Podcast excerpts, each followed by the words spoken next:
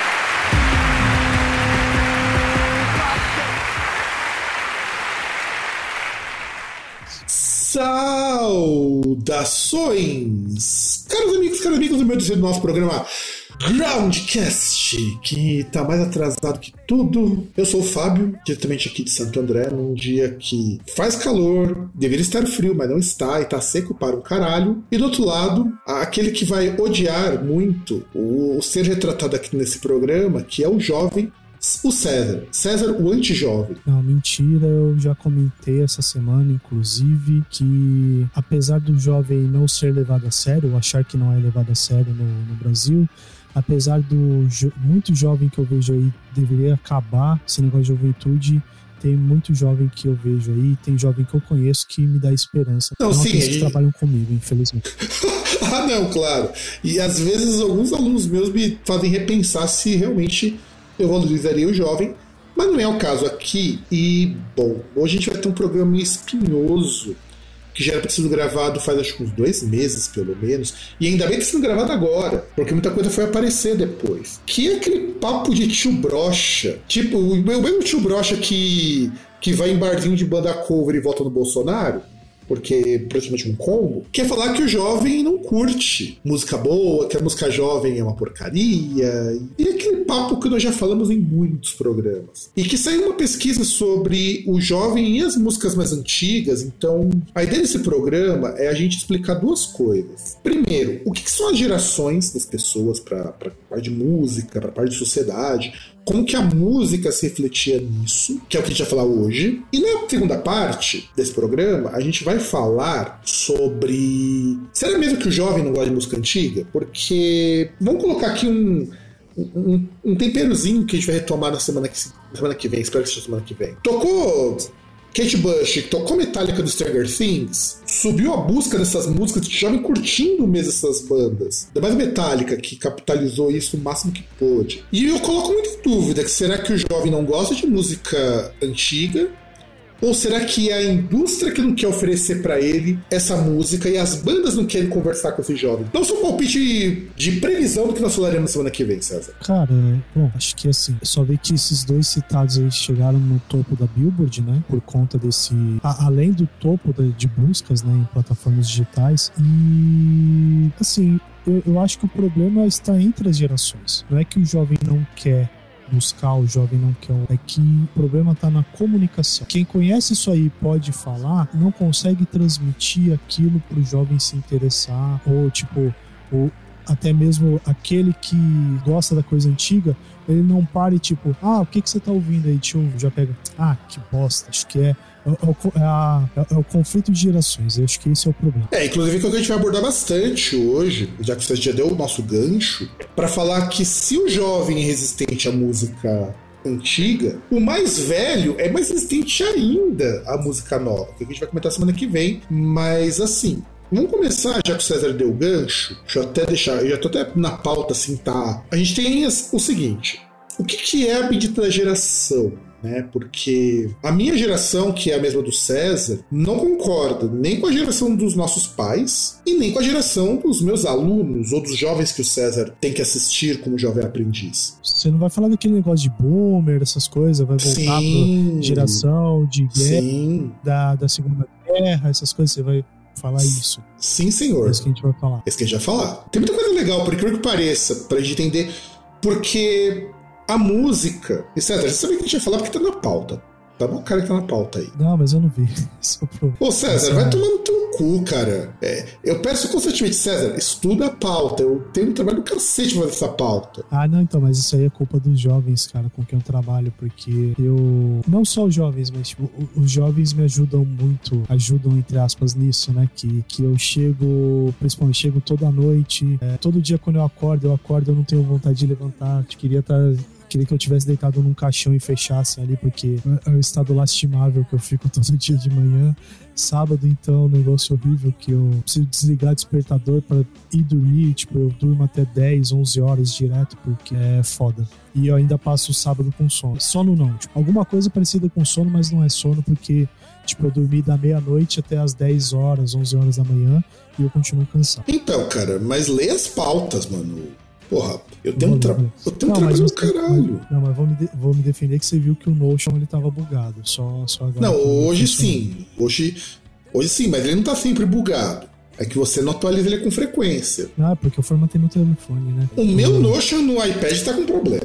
Porque ele não, não loga com a minha senha, eu tenho que depois resolver isso. Bom, é, quando a gente fala de geração, eu acho que esse é um termo bastante delicado, porque, do ponto de vista de estudos, ele já está meio que ultrapassadinho. E ele tem dá umas caneladinhas aqui e ali, mas ele nos serve muito bem para entender como que as épocas funcionam, como que a perspectiva muda funciona. E sociologicamente, nós temos várias gerações, não, só não temos agora a geração do povo que nasceu a partir de, de 2005, porque a gente não tem ainda essas pessoas em adultas que é quando a gente começa a entender como isso funciona. Mas a gente pode fazer uma previsão depois. E, e é uma coisa que é interessante: as pessoas dessas gerações sempre vão fazer música para as pessoas da geração seguinte.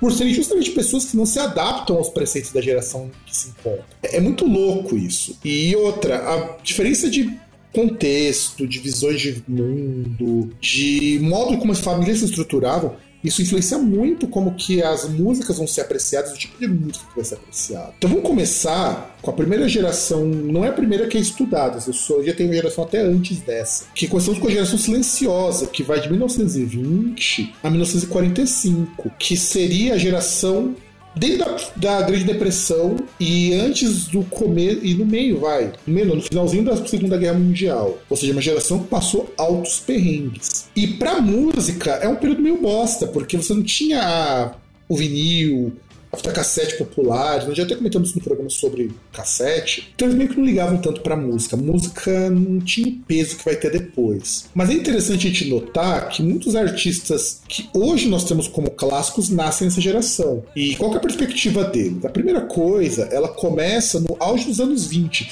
Antes dos anos 20 tinha uma prosperidade, loucura, aquela coisa toda de, de, exagero e tudo mais. Só que, passado a década de 1920, a gente teve uma pobreza que pegou boa parte do mundo ocidental, que foi foda. Desde depressão. Assim, Estados Unidos foi assim, terrível, terrível. Mas os países também não foram, ficaram muito para trás nesse sentido, porque todo mundo fazia negócios na Bolsa de Nova York.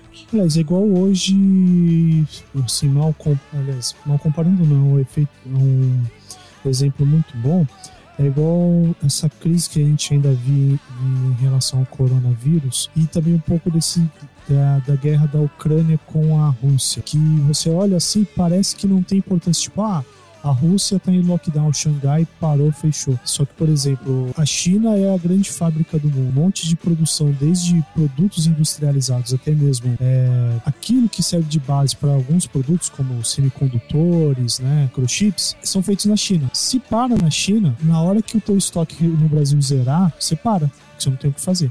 É, mas e, é isso mesmo. E a, mes e a questão também, igual você vê do. Aí, até para puxar os dois assuntos, da guerra na Ucrânia com a Rússia. A gente está falando de dois países que são alguns dos maiores exportadores de gêneros agrícolas do mundo inteiro. E aí o que acontece?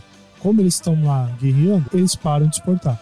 Eles param de exportar, tem produtos que só eles produzem, ou eles têm assim 80, 90% do mercado mundial, como por exemplo alguns grãos, é, insumo para fertilizantes, e aí vai acontecer o quê? Além da igual semicondutores que você vai ter ali é, teu estoque acabou, você não tem como produzir, ainda tem aquele ponto que é o seguinte: o preço sobe. Quando tem alguma coisa para vender, o preço sobe, sobe muito, porque tem pouco para ser vendido. E aí é, é aquela lógica nefasta do, do capitalismo, né? Porque seja natural ou artificialmente, o, o, negócio ele sempre é feito para tipo para beneficiar poucas pessoas. No caso, quem tá vendendo ali, que tipo o cara não nem detém tanto mercado, o cara pode jogar o preço lá na casa do caralho, porque se você não quer comprar, tem quem compre e você que morra de fome, você que se foda aí. É, e meio que a crise econômica da Bolsa de 29, é, ela é importante porque ela acontece antes da primeira, da Segunda Guerra Mundial, o que já tem uma Alemanha,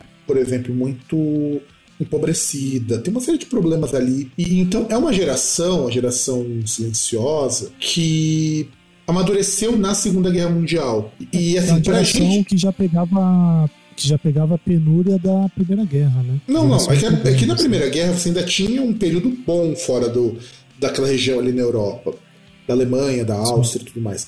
Mas é uma geração que cresceu na pobreza, ou cresceu tendo que enfrentar a pobreza, seja pessoalmente, seja saindo na rua, ou seja, é uma geração complicada. E a gente tem que pensar, no Brasil, como é um país que já era muito desigual, então esses efeitos ficaram ainda mais graves. Então o que acontece? Qual é a cabeça dessas pessoas? Se você pensar que na geração silenciosa, principalmente na Europa e nos Estados Unidos, todo mundo ali tinha algum parente que morreu na, primeira, na Segunda Guerra ou algum conhecido que morreu na Segunda Guerra. Então, deixa marcas muito profundas e é uma geração em busca de estabilidade. Então, como você tem uma geração que passa por necessidade, você tem uma vitória da, da Segunda Guerra, o comunismo visto como inimigo, que começa nessa época também, a visão de que o comunismo era um inimigo a ser vencido, pra, porque o capitalismo poderia prover às pessoas bem-estar material. Antes, às vezes, tem o keynesianismo, tem o plano Marshall, tem tem a reconstrução no Japão, também vai acontecer um pouco depois disso. Então é uma geração que quer estabilidade. Então eles não vão brigar por direitos, eles não vão brigar por melhores salários, não vão brigar contra a discriminação, porque são chamados silenciosos. E a música, ela tem um papel muito pequeno para elas, das pessoas. Primeiro porque você não tinha como. O rádio é o grande difusor de música, e o que se difundia eram justamente mensagens de coisas positivas, de amor, que, que as pessoas precisavam, naquele turbilhão todo, se sentir bem. Tanto que o, os gêneros assim mais românticos, aqueles bem breguinhas mesmo, eram meio que a moda nessa época época. E é interessante geração silenciosa, porque é uma geração que cresceu no pós-guerra, cresceu na necessidade, em muitos casos. Ela começa a gerar pessoas que não se conformam com essa passividade do, do pessoal silencioso. É, é uma geração que, quando vai para a geração seguinte, começa a brigar por direitos. Inclusive, boa parte do que a gente conhece de estilos musicais surgiu depois deles.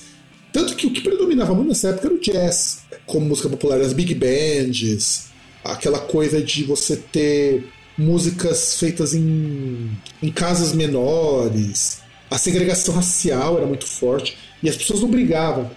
Ah, o mais interessante é não se brigava contra isso. Porque as pessoas preferiam ter um emprego do que passar fome. É que era muito aquela questão, até igual você tinha, ah, tem a música de negro, tem música de branco. Fala, então, beleza, é minha música aqui, eu fico aqui no meu canto e foda-se, beleza. Aceitava-se isso, né? É, aceitava-se em busca de uma estabilidade. As pessoas queriam uma vida estável. E essa busca pela estabilidade também gerou um fruto muito interessante. Foi essa geração que começou a instituir e a buscar leis de divórcio. Leis que garantissem uma proteção para o pessoal se divorciar.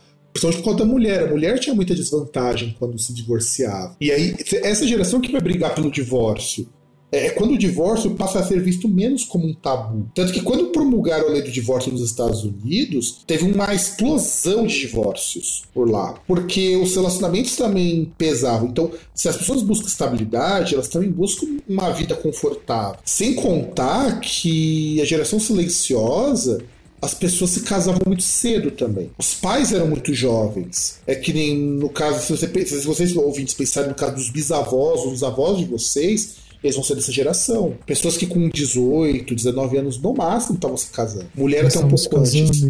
Dados, buscando estabilidade, construindo a vida, né? E essa estabilidade era importante num mundo onde você estava cometido por uma pobreza muito forte. Ter estabilidade é importante. Então essas pessoas não vão querer brigar. Isso permitiu que as pessoas que nasceram nessa época começassem também a se conformar e formar as bases da música pop, da música popularesca. Tanto que os músicos que nasceram nessa época, estou para dar alguns exemplos para vocês. O Miles Davis, o Bill Haley the His Comets, que meio que é o pai do rock and roll na rádio, o Chuck Berry, o John Coltrane, a Shirley Temple, que Shirley Temple tem uma história de vida bastante trágica, inclusive, por conta de relacionamentos que deram errado, uma série de problemas aí. O Ray Charles, o grande Ray Charles. Vão perceber que muito negro começa a aparecer também. E, e, e, é engraçado porque, assim, você tem, principalmente, tem dois nomes que meio que se opõem, principalmente se você pensar nesse começo do rock and roll, que você tem o Bill Haley, entre outros artistas de rock aí na, na época, quando eles fizeram sucesso, eles pegavam aquela música que em tese era uma música de negro, só que era uma música muito, muito essa questão de conforto, muito música de baile, de baile de formatura, sabe? você vê em filme, filme dos Estados Unidos tal, aquela musiquinha melosa, ah, não sei o que, eu quero namorar com você, sabe? Muito aquele negócio que a gente pegando depois, eu queimando aí a largada, seria, por exemplo, o, o, que seria a Jovem Guarda no Brasil. Sim, sim. Décadas depois. E em contraposição, você tem o Chuck Berry, que era o, o negro fazendo rock e tipo, só que fazendo rock também, assim, um, um espírito um pouco mais diferente, mas é um espírito contraventor, sabe? Um lance mais. Não, mesmo, mesmo que não é, os que não eram tão contraventores, eles gozavam de uma estabilidade de uma vida que as outras pessoas não teriam. A gente pega muito pelo Chuck Berry, que a gente até fez um programa sobre ele. Chuck Berry foi uma pessoa que, durante esse período, quando começou a ganhar fama, começou a ter muito dinheiro, começou a ter, a ter uma vida de rockstar. E também essa é uma geração que depois vão ter filhos e esses filhos vão gerar os baby boomers. O, os baby boomers acontece o seguinte, que é entre 1946 a 1964, que seria a idade dos nossos pais. Ou se você, ouvinte, tem menos de 18 anos, provavelmente a idade dos seus avós. Ou bisavós. Ou bisavós, em alguns casos. Porque assim, é, os, o Geração Silenciosa queria então um mundo que fosse estável. Então a educação para essas pessoas era de uma rigidez terrível. Só vocês lembrarem relatos de gente que tinha que apanhar para poder estudar, se alguma coisa, se falasse mais alto pro pai tomava uma surra. Os colégios. falava pro professor, não, se ele não se comportar, pode bater nele. É, não, sim. O castigo. E a questão de que assim, você tinha que obedecer, você era criado para obedecer. Só que molecada não tava muito afim disso. Então essa geração dos baby boomers, que quando a população começa a crescer muito rápido depois da Segunda Guerra, é uma geração rebelde, é uma geração que quer um mundo melhor. E também é uma geração que começa a crescer no meio da Guerra Fria. E olha só, no meio da Guerra Fria, para quem é da América do Sul, no meio das grandes ditaduras, elas começam nessa época, então é uma juventude que vai crescer numa repressão lascada. Nos Estados Unidos, tinha um macartismo correndo solto ali, de caçando comunista, mandando matar, e uma propaganda anticomunista muito forte. E ditaduras na Europa, que é a, a gente meio que esquece esse ponto aí de lembrar só a questão de ditadura na, na América do Sul e tal, porque realmente foi um negócio muito violento, mas tão violento quanto teve também na Europa. É, principalmente nos países faz, nos países mais base, né? Portugal, sim, é, a ditadura, a ditadura do? Salazar. Espanha, sim, Salazar, Franco. A do Franco, que são ditaduras também financiadas pelos Estados Unidos. Sim. Do Franco, é, você estava tendo um governo na Inglaterra que pendia para um governo conservador mais para frente, da Margaret Thatcher. Embora Margaret Thatcher vai entrar depois, na geração seguinte, mas você já tinha um governo muito próximo disso. E como tinha a questão do plano Marshall, então meio que os países europeus afetados pela Segunda Guerra estavam começando a tentar praticar austeridade fiscal para poder receber a ajuda. Então, é uma geração que cresce na rebeldia. Então, o pessoal da geração dos baby boomers são pessoas que têm um ideal para lutar, eles são focados, são obstinados fazer alguma coisa. Então não é um pessoal que quer estabilidade, mas também quer liberdade. E, e eu acho que é interessante a gente imaginar isso porque o eles escutavam aqueles autores, aqueles músicos da geração dos pais deles, e eram, eram, eram músicos que tinham essa liberdade. E eles queriam essa liberdade também. Aliás, eu, eu, eu iria até um pouco mais além, né? Eles eram meio que frutos da, da estabilidade e eles foram buscar aquilo que eles não tinham, né? Sim. Que é justamente buscar mais, mais liberdade, né? Porque, porque é bem essa, esse ciclo, né? Se você tá, você tá lá confortável, você vai buscar alguma coisa, você vai olhar, assim, falar, pô, tá tudo certo? Fala, ah, não, não tá. Ah, o que que não tá certo que dá pra você consertar? E você vai correndo atrás. E, e, aí, esses jovens também tem uma coisa que os pais deles não tinham. Eles querem melhorar a vida. Eles não estão só atrás da estabilidade, querem uma estabilidade, mas com melhores condições de vida. Tanto que é uma juventude, nessa época dos baby boomers, que começam a brigar por direitos, a participar de sindicatos, a organizar movimentos políticos. E a música que eles vão produzir vai refletir isso. Tanto que os músicos que vão surgir nessa geração dos baby boomers é o Bob Marley, o Neil Young, Robert Fripp do, King Crimson, o Fred Mercury, a Perry Smith, o David Bowie, o Iggy Pop, o pessoal do Metallica. Então, assim, essa é a geração de músicos que conversavam diretamente com a geração seguinte e com a nossa, que ainda tem uma geração que vem antes da gente, antes de Noel e César. E é interessante porque o que eles buscavam, a geração do Baby Boomer? Eles queriam a realização pessoal, que é uma coisa que hoje também existe com a geração mais nova. Olha que coisa engraçada. O pessoal mais novo hoje busca a mesma coisa que os nossos pais procuraram, que era o quê? Uma vida mais com uma, uma realização, quer dizer, eu estou trabalhando, eu estou no emprego, mas e que eu me sinto realizado. Além disso, eles tinham foco no trabalho é onde surge a ideia também de que você precisa trabalhar para poder se sentir realizado. Tanto que, se vocês pegarem, talvez vocês não conheçam, mas eu conheço bastante, gente que se aposenta, se aposentou dessa época e que voltava a trabalhar porque não tinha, a vida dele não tinha outro propósito além do trabalho. Eu não sei se você já chegou a conhecer alguém assim na ideia da tua mãe, por exemplo, que. Não, meu, meu pai, pai foi assim, ele, ele aposentou, ele tinha acho que 48, 49 anos, né? Fez há 25 anos de serviço, aposentou, ficou um tempinho assim, só que aí ele tentou voltar a trabalhar porque não, tipo, de forma autônoma, porque não, não dá pra ficar em casa, né? Não dá pra você ficar em casa o dia inteiro, aí depois ficou doente e tal, mas ele voltou a trabalhar e tem muita gente que, por exemplo, tem, tem uma prima da minha mãe que o marido dela, tipo, não aposentou continua lá trabalhando. Deve ter aí seus 70 e lá vai cacetado. Então, né? então e, é, e essa é uma geração que viu o trabalho como parte de si. E, e olha que interessante, essa é uma geração que vai entrar também em conflito porque, como o trabalho faz parte do ser, eles querem que esse trabalho seja um trabalho digno. Não pode ser qualquer trabalho, tem que ser um trabalho digno, tem que ter, tem que ter condições dignas. E é um pessoal que começou a valorizar demais a família, também isso é herança dos pais. Porque como os pais se muitos pais dessa época se separavam por causa da lei do divórcio, das leis de divórcio que foram surgindo ao redor do mundo, eles queriam uma família como um símbolo de estabilidade. Só que ao mesmo tempo tinha que ser uma família, tinha que ter um bom emprego, tinha que ter uma boa casa. Aquela coisa que a pessoa chama de, hoje de família de comercial de margarina é a geração baby boomer, que deu esse padrão. Nos Estados Unidos, coincidiu com a implementação do keynesianismo. Então havia uma prosperidade muito grande depois da quebra da bolsa. Então, é, não só isso, você, você tinha a, a Guerra Fria no seu auge, o auge é aí, depois ela começa a dar umas escorregadas, mas o auge da Guerra Fria é. Porque você começa a ter a corrida espacial, você começa a ter a evolução científica da competição da Rússia, da União Soviética com os Estados Unidos. E é uma geração de luta.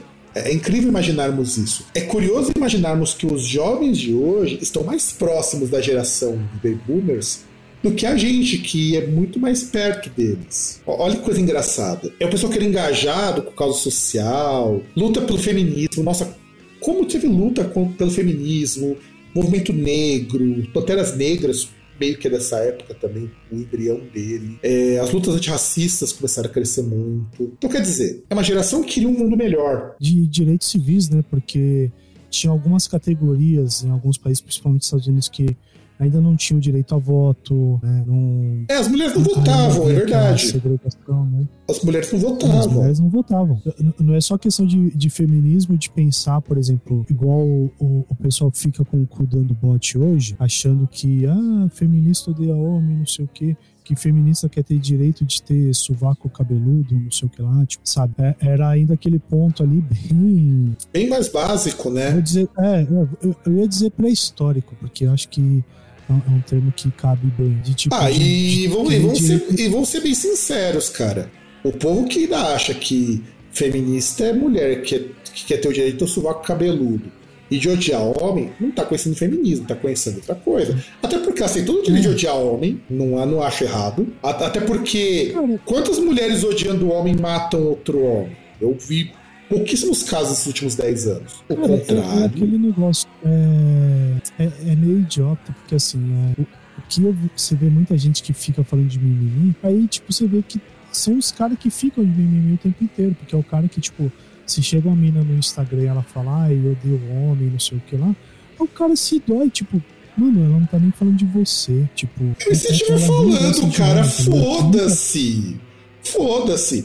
Ela não, vai mas chegar e me tá, agredir. tá, o cara se dói. Não, não, mas é que tá. O cara se dói de um negócio que não tá nem sendo direcionado a ele. Tipo, é, é a definição de mimimi. A definição de mimimi é esses É, caras. mas é, não, não é só isso, ó, ó, olha como que é coisa desproporcional. Se uma mulher fala que não gosta de homem, mano, a gente sabe que isso daí não é sério. E eu falo verdade, a gente sabe que isso é sério. Se um homem fala que odeia mulher, a gente sabe que tem que ter medo desse cara. Sim. Porra, é, nessa semana que a gente tá gravando esse programa, o cara matou a ex-namorada porque não aceitou o término e limpou a arma na Bíblia. Porra, mano, quando uma mulher fazer isso quando tá uma bota de um, de um macho escroto? Porra, você dizer em quem que ele iria votar nas eleições? Pois é, não, combinou direitinho. É a síntese do, do, do, do Fast Story de More. Aí a pessoa fala, ah, mas tem Elis Matsunaga, que foi lá, picotou lá o Sr. Yoki. Cara, eu não julgo ela, de verdade. Tudo bem, o que ela fez é crime? É. Não julgo por os motivos dela. A mulher é Então, milhadaça por esse Então, filho a- da puta. um,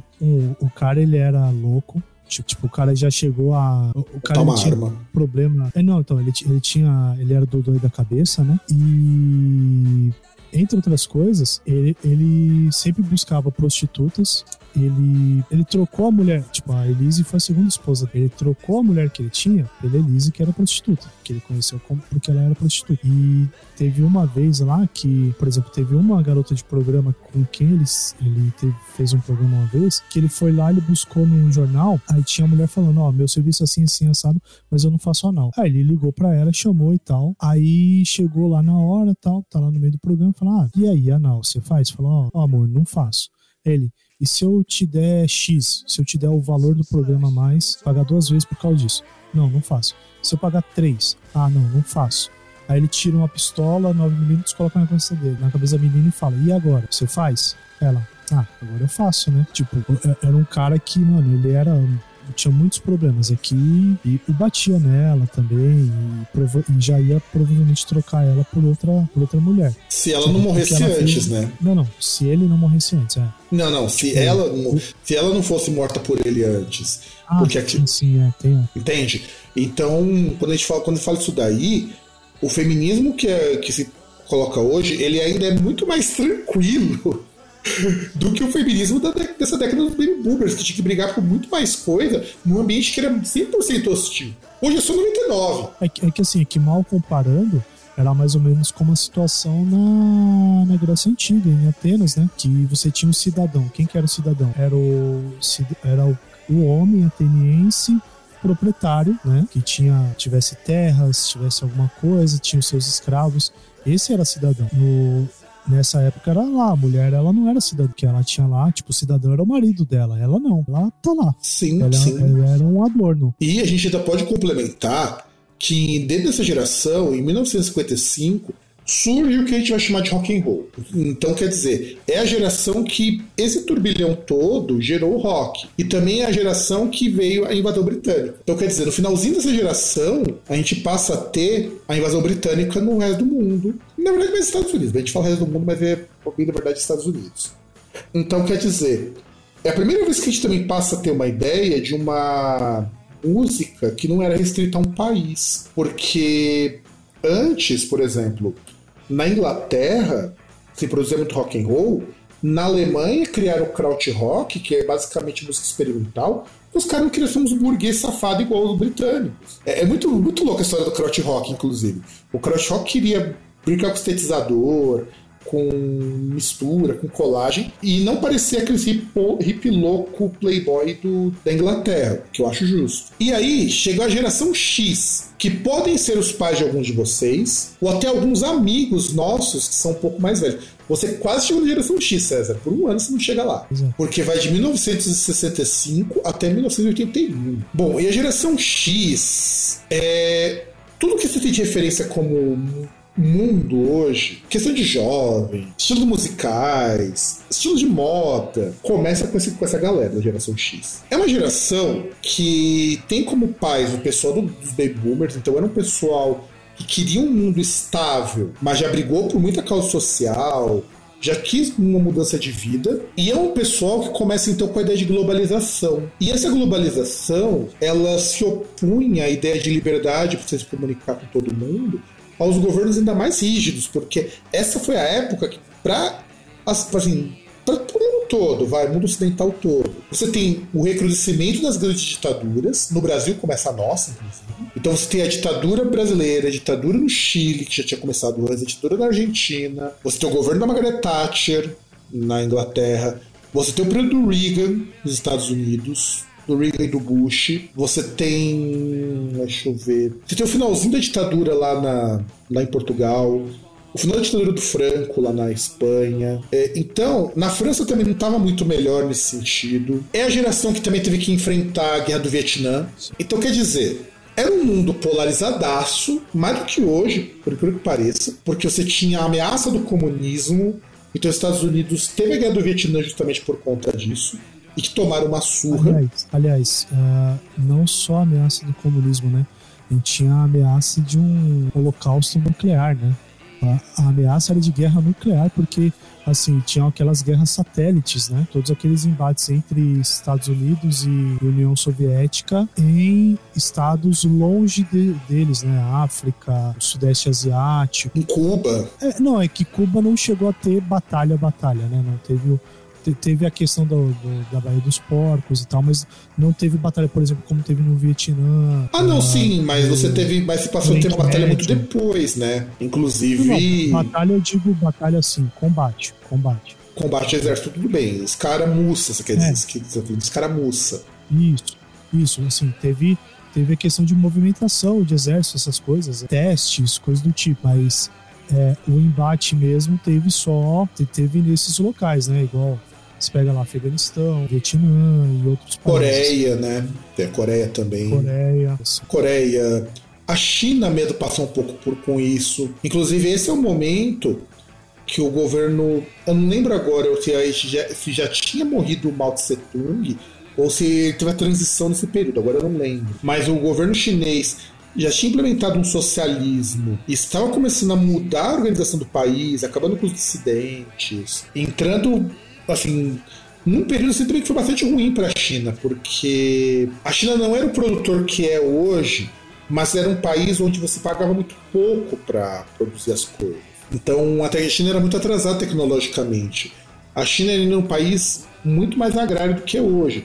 Não que a China não tenha uma parte agrária forte. Tem, mas as pessoas hoje cada vez menos querem ficar no campo. Que eu acho ok até. É, até porque ainda tinha aquela lei do primogênito, né? e muito daquela questão de, de famílias matarem filhas mulheres porque precisava ter filho homem para poder trabalhar no, na lavoura. E é o seguinte, na geração X, é a primeira geração também que começa a ter os impactos da tecnologia no modo de vida. Você tem telefones mais rápidos, TV via satélite, que é uma invenção soviética e que os Estados Unidos copiam. TV a cores. TV a cores. TV a cores. Transmissão ao vivo, cara. Porra, transmissão ao vivo, Sim. uma coisa que era inédita até então. É, Olimpíada, Copa do Mundo. Então você teve muita coisa que marcou em governos muito rígidos. Então é uma geração que vai brigar mais ainda que a geração X, que a geração dos baby boomers. Só que é uma geração que hoje muitas das pessoas dessa geração se tornaram pessoas extremamente conservadoras, com, com empregos extremamente conservadores também. Muitos deles são advogados, são juízes, são médicos, são engenheiros, são funcionários públicos que estão para se aposentar ou já se aposentaram. Então, quer dizer, são pessoas que seguem um modo de vida muito tradicional, meio que também uma oposição ao que os pais deles faziam, mas é uma geração que cresce num governo extremamente rígido. Então, muita gente dessa geração também se sentir acuada. Ao mesmo tempo que você começa a ter uma geração que vai brigar contra guerras, contra a guerra nuclear, contra ah, os governos ditatoriais. E dessa geração, quem que surge como músico? O Sonic Youth, o My Blood Valentine, o Hole, Pearl Jam, o Metallica, o Nirvana, o Iron Maiden. Ou seja, todas as bandas que nós escutamos quando éramos mais novos, quem deu a letra foram esses caras. Foi essa geração. Foi a geração X que, que quis romper com os limites da geração X e trazer isso daí. Madonna dessa época é também da geração X e é um grande exemplo de rompimento com aquela questão da liberdade sexual que ainda não existia nessa época. Deixa eu ver quem que mais que a gente pode incluir nesse bolo. Praticamente tudo que você tem de rock metal é dessa época é, é geração X que produz. Rock, rock mesmo. É não, de... não rockabilly, essas coisas. Depois, é que até sintetizando, depois dessa. Né, você ter a estabilidade depois de crise você conseguir aqueles direitos básicos, né? Uh, como a gente tinha essa questão de fim de, de governos ditatoriais, mas ainda assim você ter com, uh, governos assim com viés com, uh, conservador por conta dessa dicotomia entre comunismo e capitalismo, vinha essa questão de, de, focar nas liberdades individuais, né? Que é muito o foco dessa geração. Sim, sim. É, é a questão também de as pessoas saírem daquela coisa de ativismo comunitário e transformar num ativismo mais individualista. Sim. E, e anticonservador. Né? E anticonservador. É, é mas muitos deles vão virar conservadores depois, o Metallica que o diga. É, Aliás, é. conservador, mas assim com umas coisas muito engraçadas, porque o Metallica, o James Hetfield é conservador daço, mas é o cara que vai, vai fazer parte do documentário contra a pornografia. Aliás, não só contra a pornografia, contra a pornografia e a exploração pornográfica de mulheres. Então. ele é o cara que cria fundação para auxiliar em algumas coisas, em vez de esse pessoal conservador que simplesmente caga pro mundo e tá tá de boa. Né? Sabe, é muito curioso gente como o James Hetfield, que é um cara pró-armas, ele caça, mas ao mesmo tempo faz uma fundação para ajuda do pessoal que não tem o que comer. Tudo bem que essa coisa do onguismo me incomoda muito. Com o dinheiro que os caras têm, eles podiam fazer muito mais. Mas ainda é muito mais do que muita gente que só fala, não faz nada. Sim. É, e, e, aquele negócio, a gente não pode, de certa forma assim, a gente não pode exigir que a pessoa faça um negócio porque ela pode simplesmente cagar e, tipo, eu não vou fazer nada, não, não sou obrigado, eu não sou eleito, né? Uh, tem, tem muitas outras estruturas que a gente pode sim exigir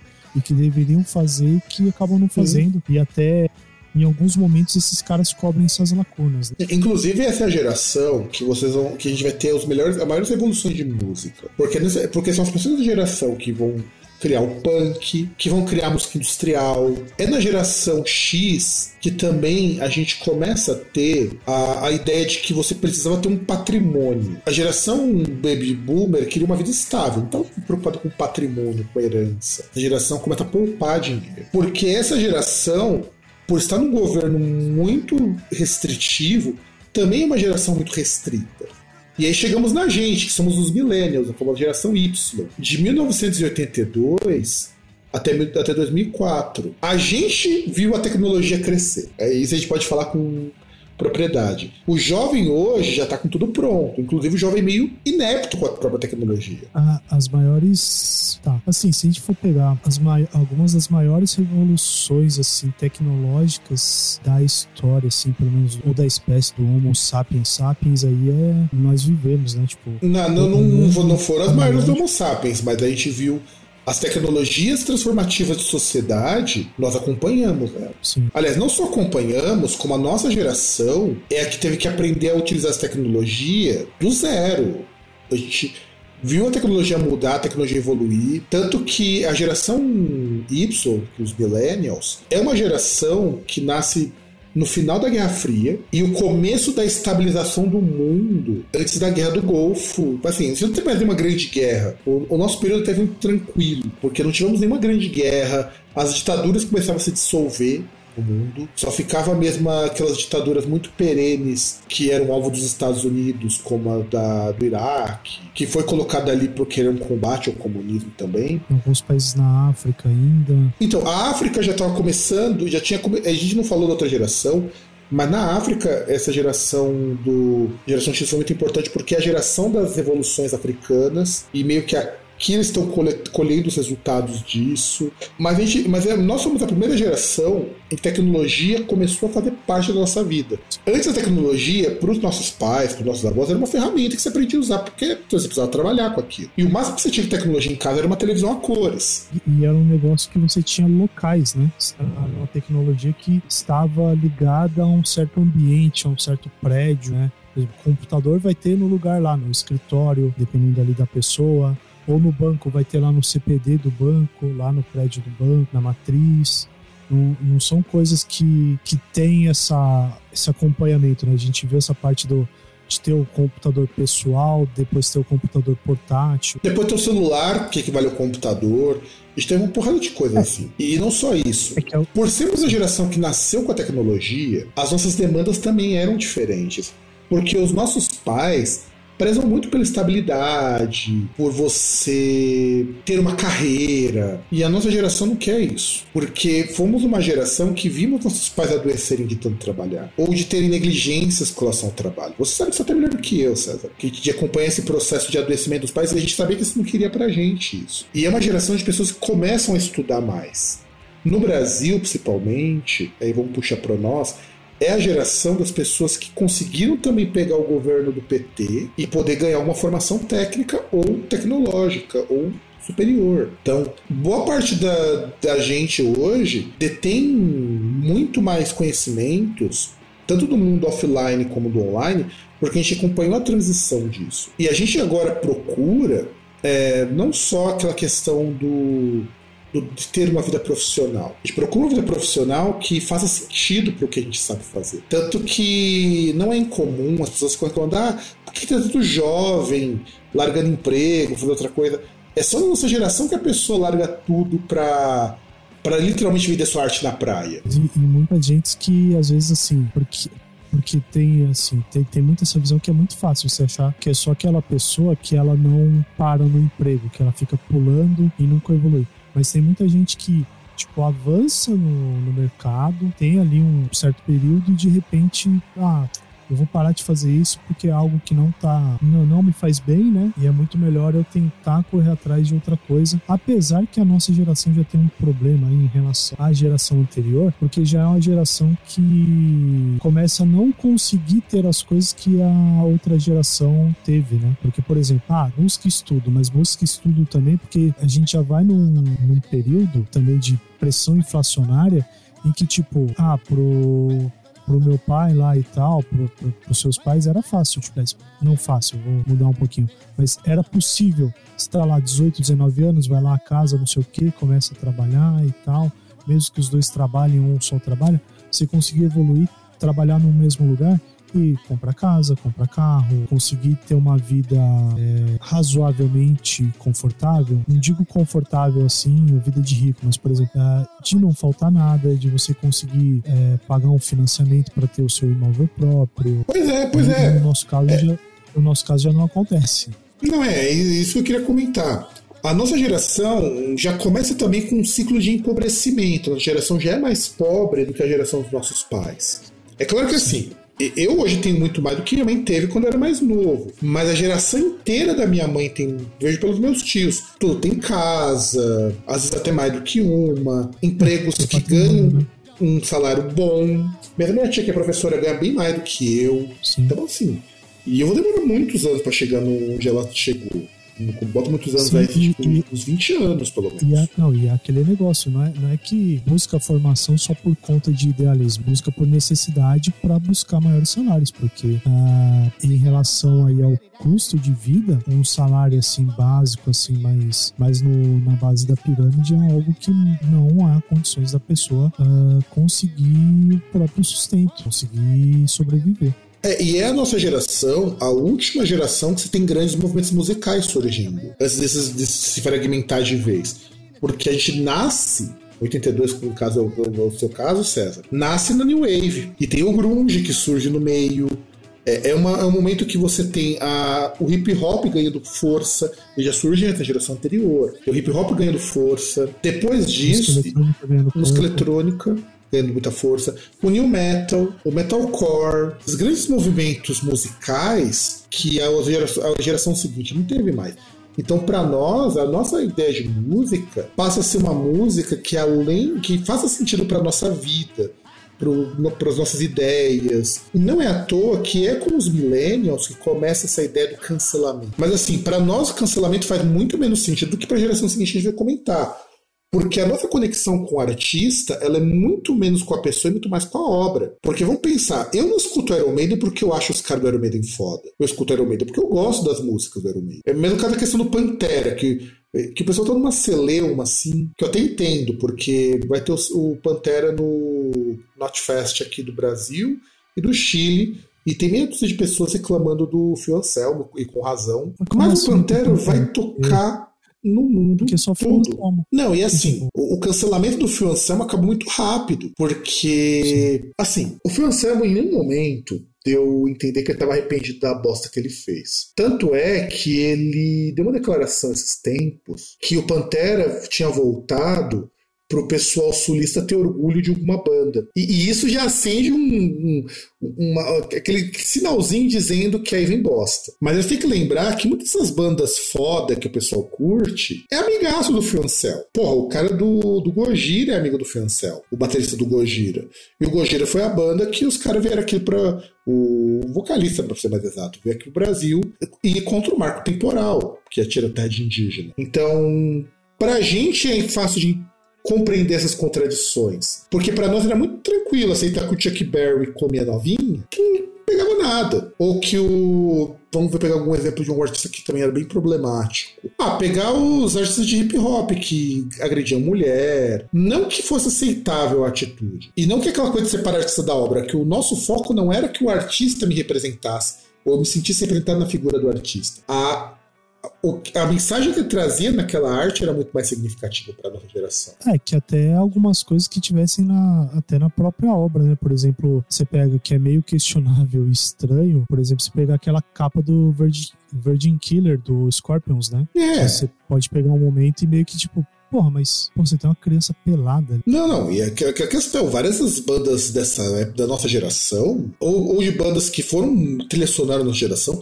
eram altamente misóginas. Wasp, Motley Crue, é Poison. É, só o Bon Jovi que não dava essas ideias erradas. O Bon Jovi e o White Snake eram os caras eram nice guy. Mas é, porque os caras faziam, apostavam no oposto, que era fazer balada, né? É, não, não, e também porque a pegada deles era diferente. O mesmo o pessoal do Skid Row não, não, tinha essas ideias muito erradas. Mas é, a nossa geração viu, nasce, viu o renascimento do hard rock, que na figura do Guns N' Roses e morrer com Guns N' Roses. E viu o hard rock morrer com Guns N' Roses. Que na verdade era um hard rock que flertava muito com o heavy metal. E por isso que deu certo. Por isso que ele deu muito certo. Então a nossa geração é uma geração que a arte, a mensagem da arte faz muito mais sentido do que o artista. Então a gente ligava muito pro conteúdo de uma letra do que para as cagadas que o artista fazia. É, é muito irônico imaginar isso. A, a nossa geração é uma geração preocupada com o conteúdo da obra. E é por isso que a gente não consegue muitas vezes ver sentido nessa atitude de cancelamento, porque o tipo de conexão nossa com o artista não é a mesma conexão que a geração seguinte vai ter. E até porque a nossa geração também tem um problema nos artistas. Como a nossa geração já estava pegando um período de no mundo mais estável, é uma geração que é muito pouco, muito no foda-se, muito em questões de alienação. É uma geração com muita música alienante. O pop cresce muito nesse, nesse rolê. Ou ou que eram umas críticas meio ah, whatever? Não só pop, né? Se pegar o hard rock, tem muito que é, que é música de. Até por isso a música de farofada, né? Muito tipo, foda-se, só quero aproveitar, né? É, não, eu só quero tomar uma cerveja, ficar muito louco e ouvir um som alto, barulhento. É isso. É. A gente conviveu muito com isso. E convemos também com a ascensão de bandas muito técnicas. Para o rock, a nossa geração que começou a valorizar a, aquela coisa de todo mundo tem que tocar muitíssimo bem, que é quando vai surgir o prog metal, o math rock surge nesse período, post-rock, um pouco mais técnico. Então a nossa geração prezava por conteúdo. Só que não, só que sim, se o conteúdo fosse político ou não, era irrelevante. Se fosse um bom conteúdo,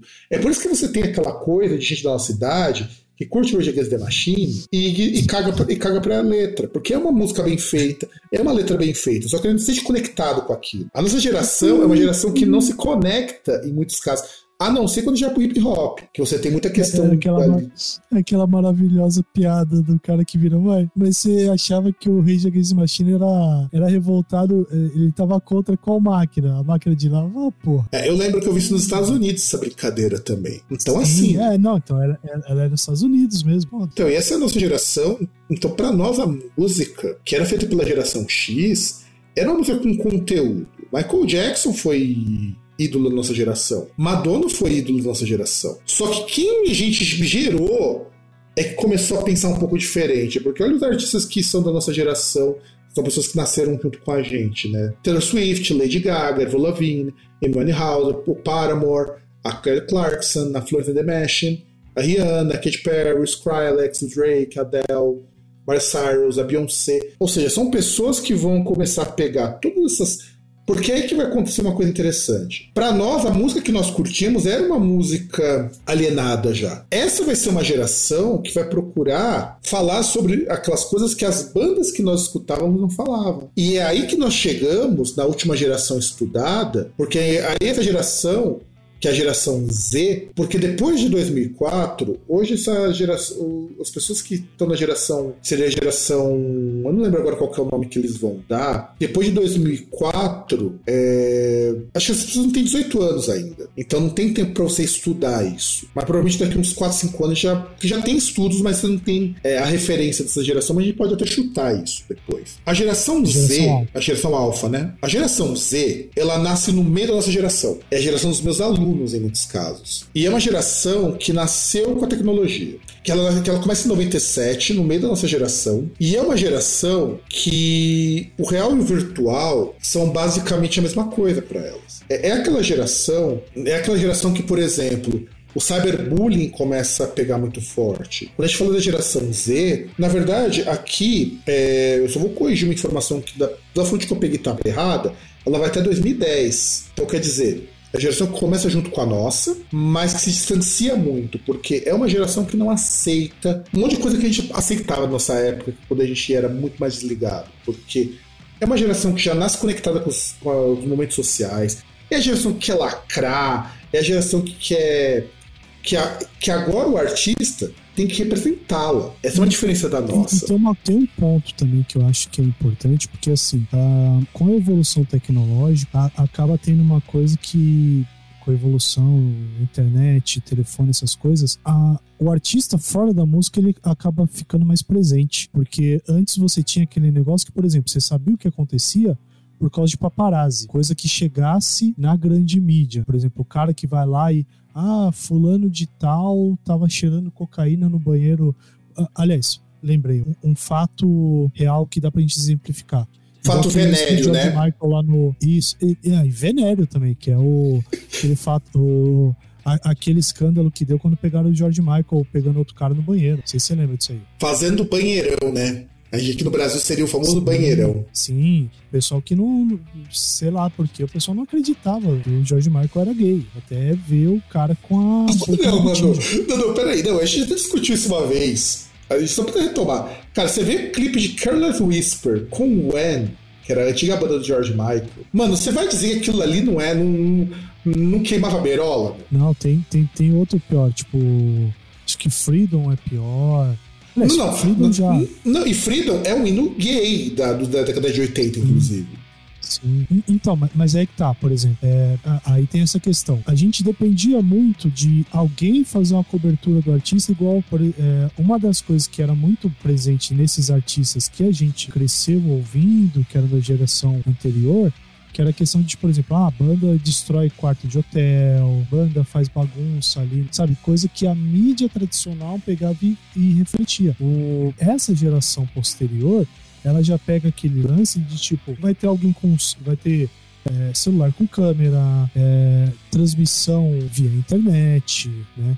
Você tem desde internet, você tem internet e transmissão via internet de coisa que é, o advento de rede social e, e, evolução de rede social, né? Coisa que, por exemplo, você vê o, o, que acontece com o artista, você recebe quase que instantaneamente. Você vê o. Isso quando não é o próprio artista que divulga isso. Sim, não, então, justamente aquela coisa que acontece ali, tipo, você vê ao vivo, quase. Quando, quando não vê ao vivo, você vê quase ao vivo. Aconteceu, falar: caramba, olha só, tava aqui na balada, o maluco lá pegou as novinhas, levou no carro, não sei o que, olha aqui, ó, já foi lá tirando a roupa delas, sabe? É, e aí acho que até esse é o reflexo, por, por isso que é, essa geração tem muito essa parte, porque tem coisas que a gente nem, nem tinha ciência. que a gente tem ciência é, é vendo no posterior, é vendo, por exemplo, igual essa questão, ah, a gente vê o Metallica agora que os caras são conservadores, porque agora você tem essa exposição maior. Que a gente tinha era só algumas camadas que é essa questão da música, aquilo que o cara apresentava ou que alguém corria atrás para mostrar, alguém da mídia tradicional. Inclusive, é uma geração que precisa se conectar com o artista para gostar dele. Tanto que é importante, Sim. por exemplo, o artista da geração Z, que fala com a geração Z, ele tem que ser engajado com causa social, porque basicamente todo mundo da geração Z vai se engajando com alguma causa social, seja por bem, seja por mal. São, são pessoas que também buscam um modo de vida mais saudável. Hoje os artistas, os artistas da nossa geração também já começam a buscar um modo de vida mais saudável. Quem nasceu junto com a gente. Então, é uma geração preocupada com a natureza, preocupada com o mundo, preocupada com as minorias é, sociais, LGBT, mulheres, negros, a questão da multiplicidade da, do, dos gêneros sexuais, começa a pesar muito. É, é uma geração que busca uma valorização da diversidade de si. E, e essa geração precisa ser conectada com o artista, porque, como é tudo muito rápido, se o artista fala uma coisa fora do lugar, ele já é cancelado. E isso dá muitos problemas. Né? Se você pegar o exemplo da Anitta, durante muitos anos ela era preterida por assim dizer, ela era muito preterida, ela era muito mal vista pela geração Z, até o momento que ela começou a bater contra os mundos conservadores. Pablo Vittar, Pablo Vittar precisa ser um ativista, não basta ser um artista, tem que ser um ativista. É, a Beyoncé precisa falar pelos negros. Então a gente hoje tem o artista como reflexo de quem consome. Então a pessoa não quer só consumir a música, ela quer consumir o artista, ele quer aquela pessoa como referencial. Isso também acontece porque as famílias formadas pela, pela nossa geração são famílias extremamente desestruturadas. Pelo fato do nosso, nosso modo de vida ser um modo de vida muito instável, porque a gente está saindo de um mundo que era estável para um mundo que é fluido, a gente começa a ter uma geração, uma dificuldade muito grande de manter relacionamentos. Pra gente é muito difícil poder manter relacionamentos de longo prazo. Todo mundo que tem um amigo que já casou, pode ter certeza que muito provavelmente já é o segundo ou terceiro casamento, ou união estável. É muito difícil a gente conseguir alguém que fica 10, 20 anos com uma pessoa. Não que não exista, a gente tem casos, amigos nossos que também já conseguiram, mas é muito difícil. Nós somos uma geração que vivemos, que pegamos uma instabilidade nas nossas vidas que a geração Z tá pior, é uma geração, a geração mais pobre que nós temos até agora, a geração Z. É a geração que, assim, se eu ganho pouco, o meu pouco permite que eu tome uns goró de vez em quando. Essa geração ganha tão mal que eles precisam morar junto com outras pessoas, não conseguem sair das casas dos pais. Não que a gente tenha saído, eu e você, Zero, mas nós não saímos muito menos por falta de oportunidade e mais porque, pô, é basicamente só eu e minha mãe, no seu caso, é você, sua mãe aí. Sim. Então não é por falta de oportunidade que a gente não sai. A gente não sai porque, para alguns de nós, quem pode sair, como foi o caso do meu irmão, sai. Quem não pôde, cuida dos pais muitas vezes. E que é o caso do teu irmão também. Aliás, é muito engraçado que nesse sentido eu e você temos muito teu irmão saiu de casa. E foi uma opção dele. A, a, geração Z não tem essa opção. As famílias são menores também. Aliás, as famílias já começaram a reduzir a partir da nossa geração. Você tem. Você, você tem um irmão e tinha uma irmã. Máximo três, três filhos. Sou, eu sou eu e meu irmão. Essa geração é quase tudo vida de filho único. Então, o contato com os parentes, com os primos, acaba suprindo um pouco isso em muitos casos. É, é, é a geração de pai de pet, né? É, não, a geração de pai de pet somos nós. Ah, é verdade. A, ainda somos nós. Porque essa nossa vida era. A nossa vida é tão fluida, essa coisa da vida fluida começou com a gente, que a gente também tem pai de pet, pai de planta. Isso começa com a gente. Os mais novos também vão adotar isso. Hum, porque essa geração, o mais novo vai ter 12 anos. Mais novo vai ter 12 anos. O, o mais velho vai ter quase 30. Então são pessoas que ainda estão numa, numa fase da juventude bem bacana. Então são pessoas engajadas, são pessoas que buscam conexão com as coisas que consomem. Ah, você vai comprar roupa na C&A, mas a C&A tem que apoiar a causa LGBT. Não vou comprar. E eu não acho que eles estão errados com isso. Ah, aliás, aí que eu acho que tem um grande problema, porque assim, na verdade precisa parecer que apoia. Sim. Não precisa necessariamente apoiar, né? A, a imagem é muito importante. Como, por exemplo, a Beyoncé. Quem fala, ah, a Beyoncé apoia causa negra. Beleza, mas ela tem a fábrica lá dela, dos produtos. Os produtos que fabricam a, a marca dela, que tem lá a suspeita de trabalho não remunerado de forma correta, né? Então, de exploração de, de, da força de trabalho. Não, exato. A gente tem essas coisas assim, César, justamente porque quando a gente, tá, quando a gente fala de da geração Z, a gente está falando principalmente de uma geração que é uma geração super endividada, é uma geração que os empregos são empregos assim muito muito fluidos, empregos sem garantia nenhuma. É a geração de pessoas que vão trabalhar como gamers, como youtubers. Embora a nossa geração também comece com essas profissões, é muito engraçado que tudo que eles fazem, a nossa geração começou antes. Só que na nossa geração era visto como coisa de vagabundo. Não, então é, é, porque, na verdade, assim, essa questão até de trabalho com, com essas mídias alternativas e tal, que é de onde vem essas agora profissões alternativas, ela começa com essa evolução tecnológica, né? Porque é aquele negócio. Quem ia ter canal no YouTube não era o cara velhão lá, que, pelo menos assim, de forma independente. Eram pessoas mais novas que começaram a ver a, a possibilidade de, de externar aquilo que elas pensavam ou falar sobre um assunto que elas gostam.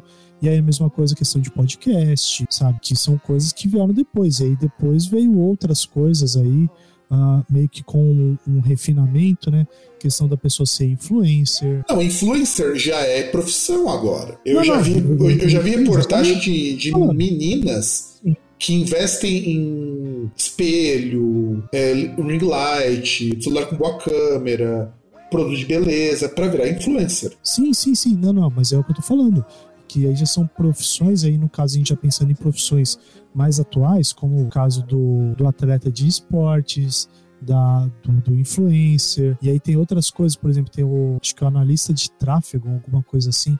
É, eu não lembro qual. É, tráfego. Eu, eu não lembro qual que é o nome, mas é, o, é, é, meio que uma parada que, o, que é a pessoal que trabalha, principalmente essa parte assim de Acho de questão de alcance, de fazer propaganda e tal. Então, é, isso, isso, daí é o pessoal do social media. O social media. Não, é... não, não, não, social, não, não social media. É. Não, você não tem é o cara um... que vai assessorar a pessoa. Eu tô falando o, o cara que ele é, Não, é o, é o, é a gente vai chamar de data é analyst.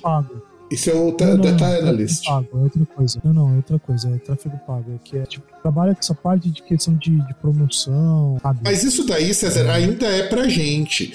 A molecada não quer isso. A molecada quer não, fazer dancinha no TikTok. Não, não, tem, tem molecada que quer, porque, por exemplo, uh, tem muita gente que não. A, a, até mesmo uma coisa que a gente estava comentando offline, muito desses, por exemplo, canais de YouTube de cortes, de, de entrevistas, de programas de entrevistas, de várias coisas. S são pessoas que, por exemplo, que querem fazer conteúdo para mídia social, mas não querem aparecer, né? Sim, não, mas isso daí, César, tipo... são profissões que ainda são profissões mais convencionais pra gente. O, o que tá vindo pra essa molecada é coisa.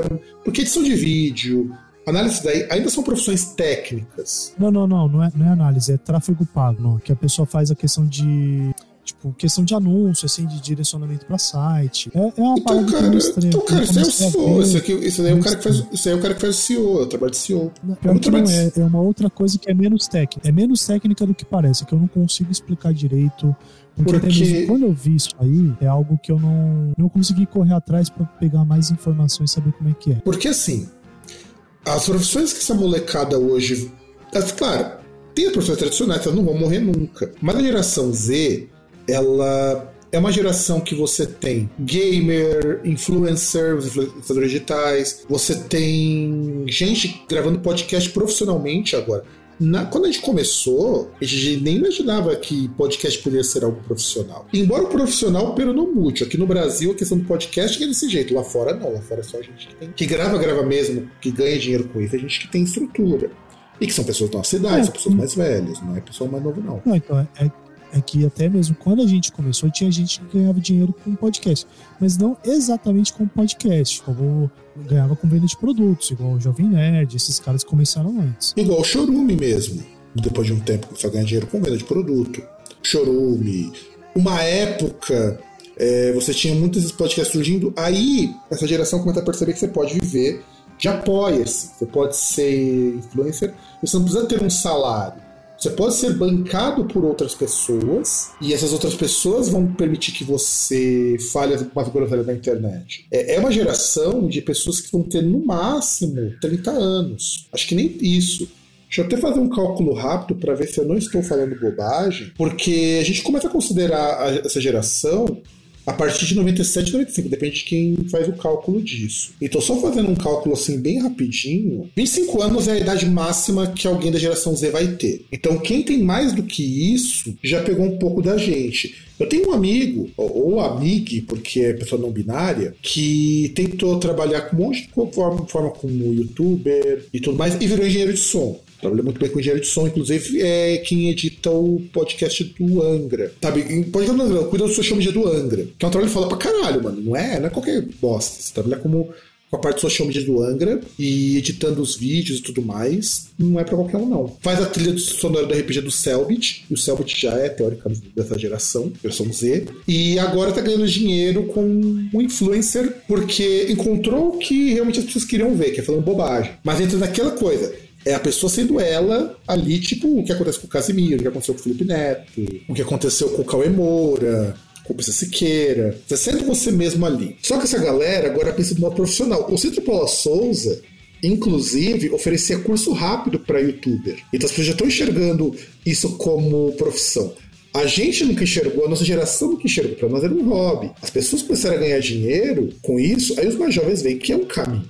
E, e também a música para esses jovens tem que agora ter uma conexão muito maior do que a música tem pra gente. Porque, por exemplo, vai, o Fio Anselmo tem lá o racistão da porra. Eu não vou chamar o cara de fascista porque é você jogar muito por baixo o pessoal que é fascistão de fato, que nem o cara do Graveland, que acha que o pessoal White Power tá correto. Hum, cara como Andrew Breivik. Ou... O Breivik, né? O Breivik. Breivik ou o Varg, que são pessoas que de alta periculosidade são criminosos, né? Exato.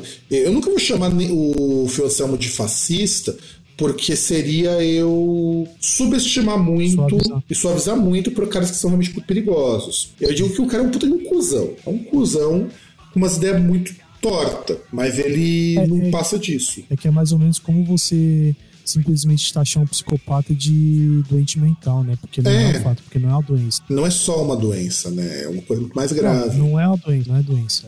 É, é outra coisa. É, é, um negócio grave, só que, tipo, não é doença, não é algo que, ah, ele é doente. A pessoa é daquele jeito e ela é daquele jeito. Não, e, e na verdade é assim, é você suavizar muito o Varg, que foi um cara que matou o outro e ia, ia explodir um, um, lugar com um monte de anarquista. Ou você pegar, por exemplo, o cara do Screwdriver, que criou o movimento Watch Power, sabe? Eu não, o Francel não tinha nem perto desses caras. O Francel é café com leite para desses caras. Isso é um cuzão. É, é, é, aquele, não, é aquele negócio, é capaz de, por exemplo, se ele quisesse andar com esses caras, os caras iam dar um chute na bunda dele e falar, sai daqui, cara. É, é exato, exato. Você é mole, é mocinha. Exato, exato. Então por isso que eu não comparo. A não ser que ele consiga mesmo ir mais, mais baixo nesse rolê, aí até dá pra pensar. Só que, por exemplo, pra mim não é problema escutar Pantera hoje. Pra você também não deve ser escutar Pantera hoje. Problema, não, problema. Pra mim não, porque é aquele negócio. É eles não têm músicas que defendem essa palhaçada que o Phil Anselmo uh, então, propaga. Para a geração Z, é inadmissível isso acontecer. Você isola tudo do artista. Por isso que, enfim, quando você se desconecta desse artista, por exemplo, a gente, a nossa geração, ela consegue cancelar artistas que a gente já não gostava mesmo deles. Mas a gente não tem essa conexão. Eles têm. Então, se de repente acontece que nem o cara lá do Extentacion, que morreu e, e depois descobriu que o cara agredia a mulher. Rapidinho, o pessoal que era fã dele falou que não gostava mais e parava de escutar. E é fácil parar de escutar também com essa geração, porque é uma geração que não tem nada físico também. É. Se essa coisa fica que você apaga a playlist. Não, e, e aquele negócio que até mesmo a, a obra do, de muitos desses artistas aí, que eles acabam consumindo, ela, ela, acaba sendo bastante efêmera, né? Já, já não tem aquele formato que tinha antigamente de álbum. Muitos ali tem single, lança lá, tipo, três Ah, você tem, César, a chamada música de SoundCloud. Sim. Os caras ficaram, ficavam famosos com SoundCloud. Tem um rapper aí, que eu não vou lembrar o nome, que ele, inclusive, foi o cara que ajudou o SoundCloud a não quebrar. Porque quando ele, tava, quando ele começou, o SoundCloud deu espaço para divulgar, como dá pra qualquer artista, qualquer pessoa, as pessoas começaram a conhecer, porque o SoundCloud é uma rede social também. Não é só música, é uma rede social também. Uma rede social muito ruim, mas excelente pra você conhecer música nova. Excelente. E nisso ele começou a ganhar muito dinheiro. Ele falou: não, esse aqui é minha retribuição. Acho que deu 20 milhões, uma coisa assim, para o SoundCloud não quebrar. O cara é. E, e, esse é o tipo de coisa que a geração Z tem. Eles estão errados? Eu não sei até onde eles vão estar errados. Só acho que às vezes eles têm, estão umas posturas meio hipócritas de cancelamento, porque você cancela por pouco. E o cancelamento é muito seletivo. Que foi o caso do Fiancel. Ah, o Fiancel foi cancelado, não sei o quê. Mas, bicho, todo festival tem Pantera agora que voltou. Que de cancelamento é esse? É, porque gera, Sabe? gera interesse, por mais. E os artistas que nasceram nessa geração também têm uma vantagem.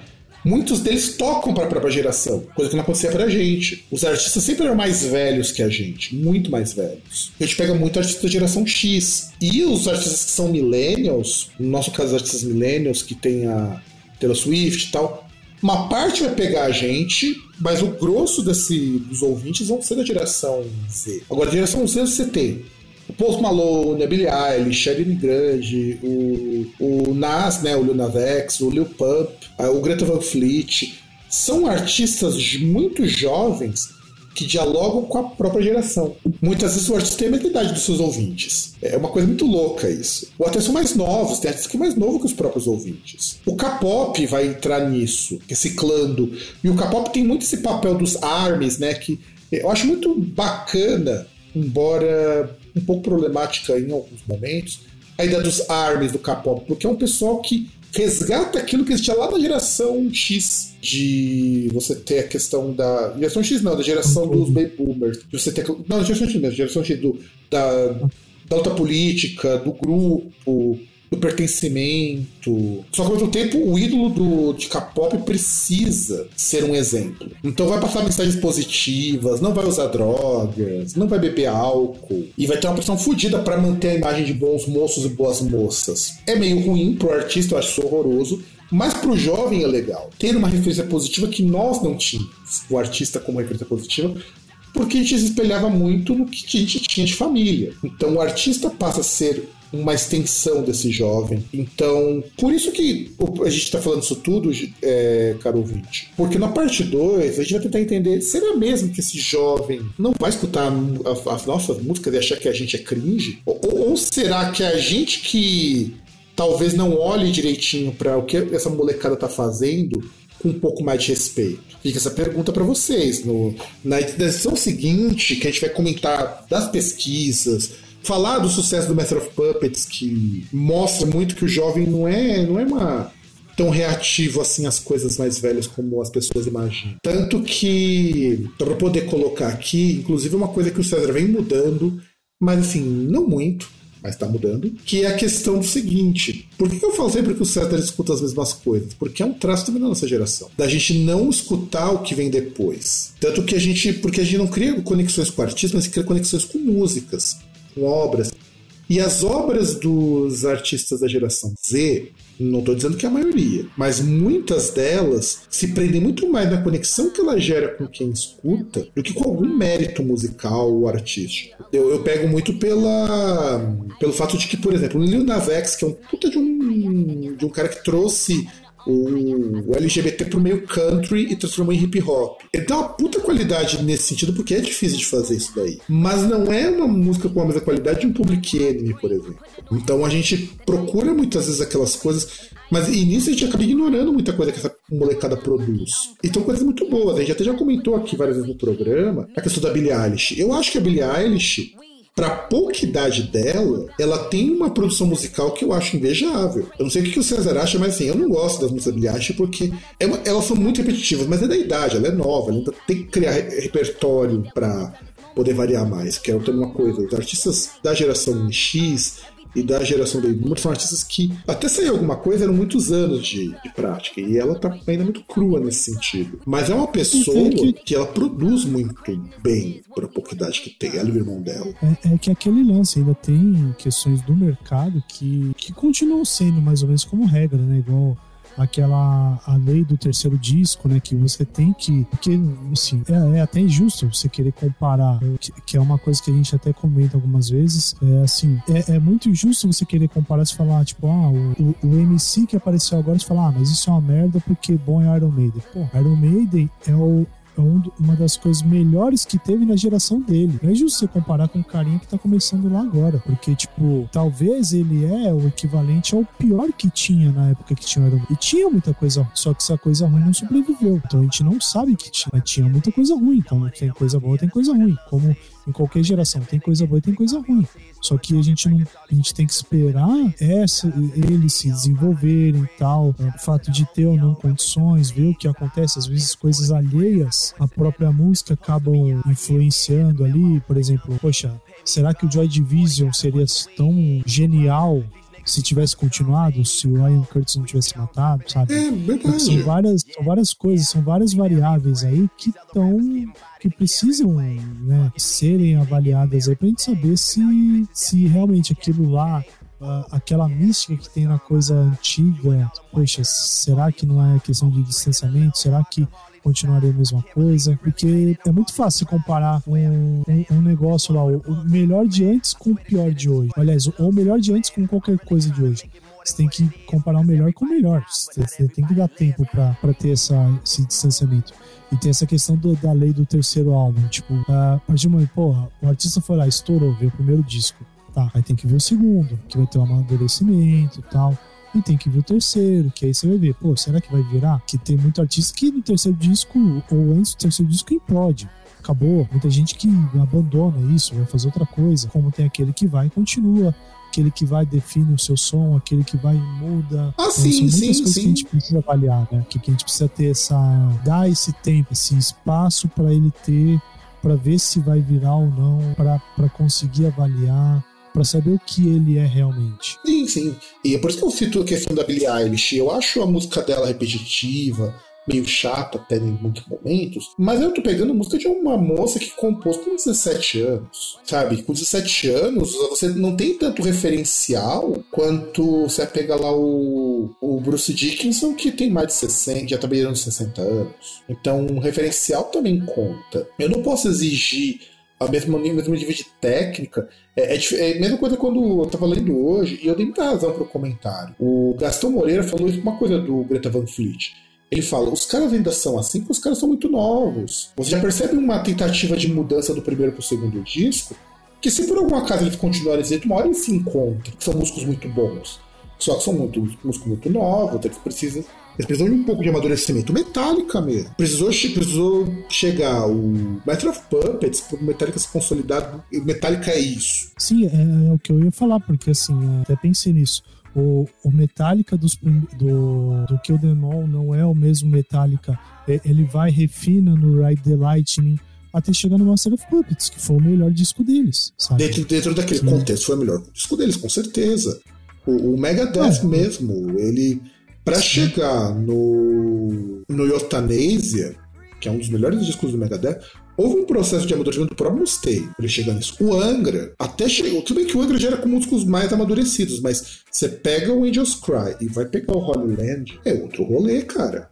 O Holy Land é um disco que, assim. É, que Todas as falhas do Angels Cry corrigiram. Não, e, e até mesmo a questão de expansão criativa, né? Do ponto deles, por exemplo, no Angels Cry que você tem ali, tipo, até alguns trechos, coisas de música clássica, você pega no Holy Land que eles colocam música brasileira. É, não, eles largam completamente. Baião, baião, uhum. referência de, de. Esqueci. Mas de outros estilos brasileiros, sabe? Não, sim, sim. Quanto é que no Angels Cry era muito tímido, só tem mesmo na um pouquinho no Angels Cry e um pouquinho no Never Understand. Mas ainda era muito um metalzão europeu. O Roseworth até falava, falou isso daí numa entrevista, que o Angra não parecia novidade o som dele, porque era muito parecido com o que se tocava na Europa. Foi no Holy Land que eles conseguiram mudar isso. Que, que, é, que é a diferença mais ou menos do Sepultura, porque tudo bem que o Sepultura ainda teve alguns discos também, tipo, teve que chegar ali um pouco no Arise, depois no. Não, não, mas até o Arise também houve essa evolução. Você pega no Esquizofrênia, era um monte de moleque que não fazia barulho. Não, não, justamente, mas por exemplo, você começa no Arise você já começa a ter uma mudança e ter um, uma coisa diferente, uma coisa com personalidade. Depois você pegar no. O que eu da porra do disco que eu tenho.